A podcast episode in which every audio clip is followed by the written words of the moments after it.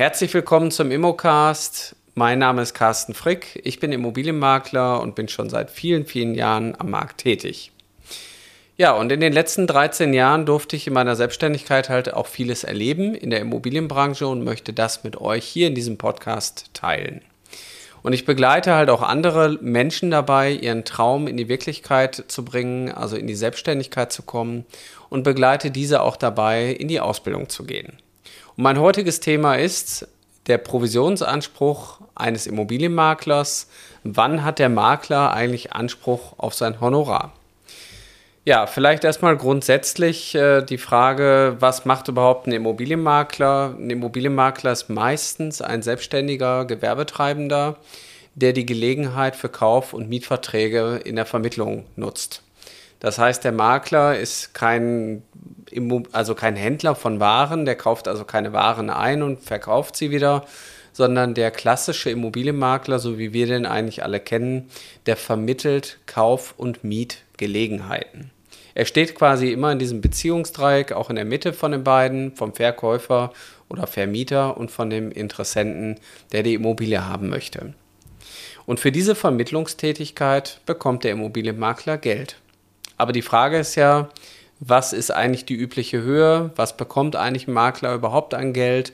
Was sind so Honorare, die man eigentlich auch verdienen kann? Und das wollen wir in dieser Folge auch klären.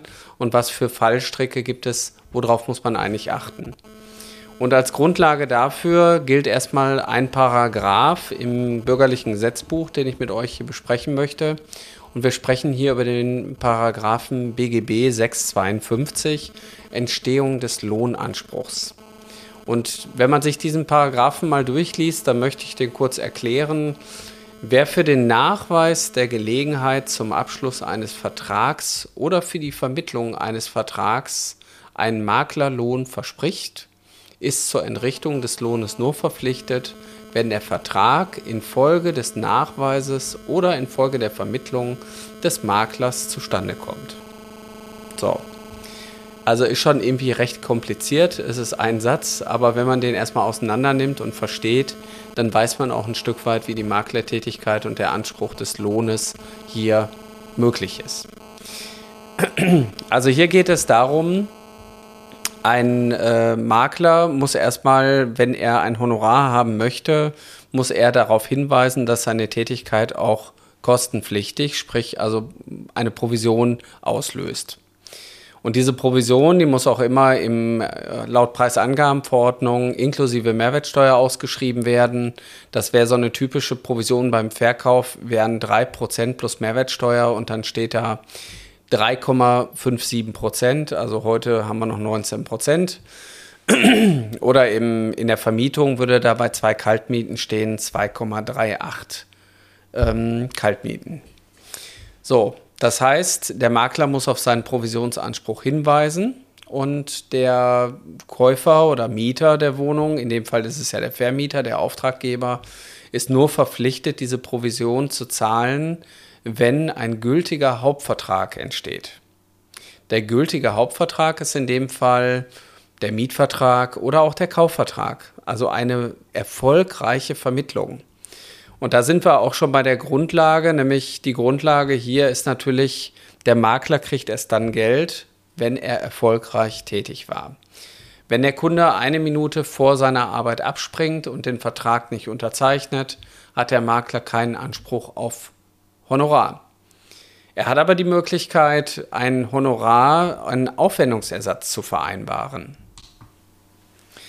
Diesen Aufwendungsersatz muss er aber auch schriftlich in seinem Vertrag auch hinterlegen.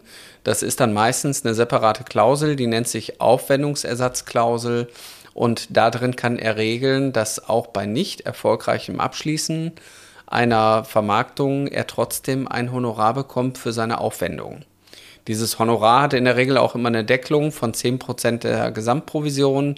Und ähm, ja, oftmals ist es auch so, dass man sich die Frage stellen muss, ob das Honorar überhaupt ähm, der, der Arbeit entspricht, weil ein Makler oder auch eine Maklerin, die müssen sehr, sehr viel dafür tun, damit sie am Ende auch ihr Honorar, sprich also ihre Provision verdienen.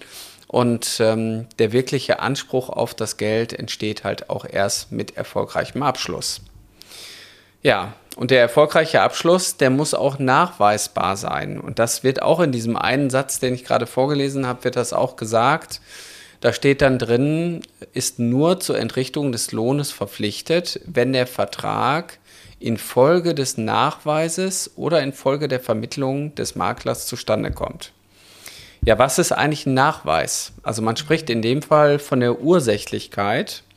Und wenn die Ursächlichkeit gegeben ist, dann hat der Makler auch seinen Nachweis getätigt. Also der Makler muss ursächlich an der Vermittlung maßgeblich beteiligt sein. Das heißt, der, der Makler hat diese beiden Menschen zusammengebracht. Also wenn im Vorfeld schon Vorkenntnis von dem Objekt bekannt war, dann ist die Ursächlichkeit nicht mehr auf den Makler zu führen. So, und das macht das ganze Thema auch sehr kompliziert und komplex in der heutigen Welt. Gerade in der digitalen Welt müssen wir immer wieder gucken, dass wir diese Nachweise auch ordentlich führen. Und ähm, das macht man heute alles über eine Software. In dem Fall empfehle ich immer OnOffice, dass man das damit macht. Da kann man seine Nachweise sehr sauber führen und wenn man mit Premium-Portalen wie Immobilien Scout, Immowelt zusammenarbeitet, dann werden euch die Nachweise automatisch auch per E-Mail geschickt. So, und dieser Nachweis bedeutet, ihr könnt halt ähm, nachweisen, dass ihr den Erstkontakt erstellt habt zu dem Eigentümer und dadurch ist eben auch die Ursächlichkeit gegeben. Wenn mehrere Makler an einem Objekt arbeiten, wo ich ja grundsätzlich immer von abrate, es sollte immer einen Makler-Alleinauftrag geben, dass ihr alleine euch mit einer Immobilie beschäftigt, dann wird das Thema auch schwierig. Wer war denn eigentlich der ursächliche Kontakt und wer hat die Vermittlung hergestellt? Oder ihr übernimmt eine Vermarktung von einem anderen Makler, da muss man da eben auch aufpassen. War der andere Makler mit dieser Person schon in Kontakt? Hat er schon mal angefragt? da ist immer ganz gut, wenn man sich sowas auch schriftlich eben bestätigen lässt, dass er vorher von dem Objekt nichts wusste und es von keinem anderen Makler angeboten bekommen hat. Dann habt ihr auch in eurer Ursächlichkeit ähm, dem Kunden gegenüber kein Problem. Die Ursächlichkeit muss natürlich auch nur dann nachgewiesen werden, wenn der Kunde, sprich der Käufer, eine Provision zahlen muss. Wenn ihr natürlich im Innenverhältnis mit dem Verkäufer eine Provision vereinbart, dann habt ihr da natürlich nichts zu befürchten, weil der Verkäufer euch mit euch einen Makler-Alleinauftrag abschließt und da wird eben alles auch im Innenverhältnis geregelt. So, wenn wir das mal zusammenfassen, dann verdient der Makler Geld durch die Vermittlung von Kontakten. Und damit das nicht im Chaos landet, kann ich immer nur die Empfehlung aussprechen, ihr braucht auf jeden Fall eine gute Organisation im Hintergrund, ein gutes CRM-Programm, was euch das alles ermöglicht, was auch ordentlich eingestellt sein muss, weil in jedem CRM-Programm sind Vorlagen, die hinterlegt werden müssen und eben auch gewisse Einstellungen, die dazu führen, dass das Programm eben auch das tut, was ihr wollt. Wenn das gegeben ist, dann solltet ihr die Grundlagen eben auch beherrschen, auf erstes Verlangen euer Provision, euren Provisionsanspruch auch kundzutun. Das heißt, im Exposé sollte das drinstehen und der Kunde sollte bei Interesse auch dieses Exposé sofort bekommen, damit er erkennen kann, dass diese Vermittlung eventuell bei erfolgreichem Abschluss auch ein Honorar auslöst. Ja, diese Ursächlichkeit hat mich in den letzten ja, 13 Jahren immer mal wieder auch beschäftigt. Der eine oder andere wollte nicht bezahlen. Ich hatte aber trotzdem den Anspruch und wenn ihr eine gute Arbeit macht, dann könnt ihr das auch nachweisen, dann solltet ihr kein Problem haben, eure Provision auch zu verdienen. Hier nochmal ein kleiner Tipp am Rande. Sollte jemand von euch auf die Idee kommen, sein Honorar, Schrägstrich seine Rechnung schon zum Notarvertrag mitzunehmen, dann sollte man sich doch die Frage stellen, ob das wirklich der beste Zeitpunkt ist, seine Rechnung zu überreichen. Oftmals ist gerade die Beurkundung bei vielen Kunden auch ein ganz besonderer Moment, wo man sich auch viele, viele Jahre daran zurückerinnert. Und der Moment muss ja nicht mit dem Handgriff des Maklers beendet werden. Ach, übrigens, eins habe ich hier noch, hier ist die Rechnung. Ich empfehle immer, wenn ihr ordentliche Arbeit macht, habt ihr die Möglichkeit, einen Tag später die Rechnung in die Post zu stecken. Das ist euer gutes Recht. Aber nimmt bitte die Rechnung nicht mit zum Notarvertrag oder zum Notartermin, weil da hat sie aus meiner Sicht nämlich nichts zu suchen. Wenn jetzt jemand von euch Spaß daran hat, in die Immobilienbranche einsteigen möchte oder sich beruflich auch verändern möchte oder vielleicht auch einfach unzufrieden ist mit dem, was er jetzt tut und überlegt, naja, Immobilien fände ich eigentlich auch ganz gut. Ich würde gerne auch in die Immobilienbranche. Dann meldet euch doch bei uns, weil genau das machen wir bei uns in der Akademie unter www.mein-makler.com slash Ausbildung. Da findet ihr ein Formular, das könnt ihr ausfüllen und dann nehmen wir Kontakt mit euch auf.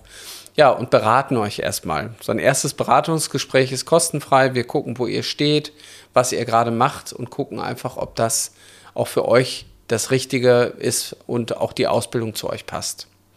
Ja, und im nächsten Schritt lernen wir uns dann kennen und dann gucken wir eben weiter, wie die nächsten Schritte aussehen. Und ich gebe fast jeden Tag Unterricht bei uns in der Akademie.